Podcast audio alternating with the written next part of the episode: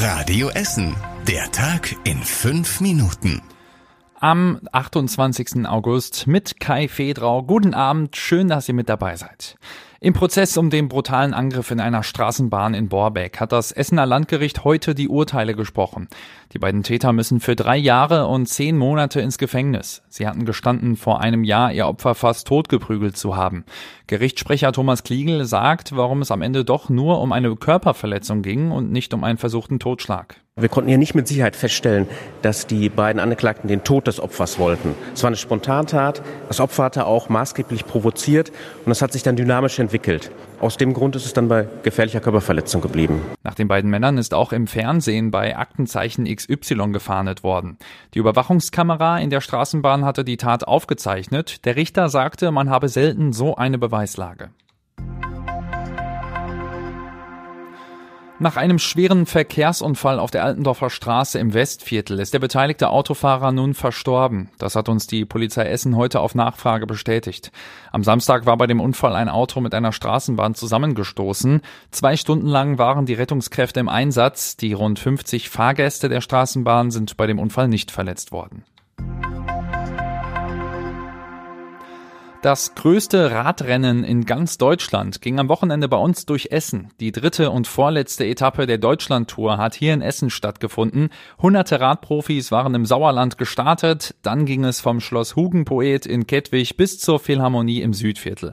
Rund um die Zieleinfahrt hatte es auch eine Fanmeile mit vielen Zuschauern gegeben. Für Kiddies ist das super. Würde ich mich auch noch gerne draufsetzen wollen.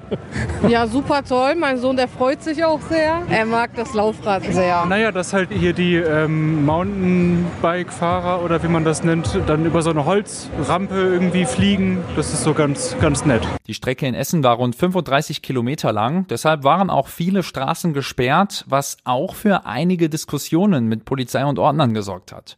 Eindrücke von der Deutschlandtour-Etappe in Essen findet ihr auf radioessen.de.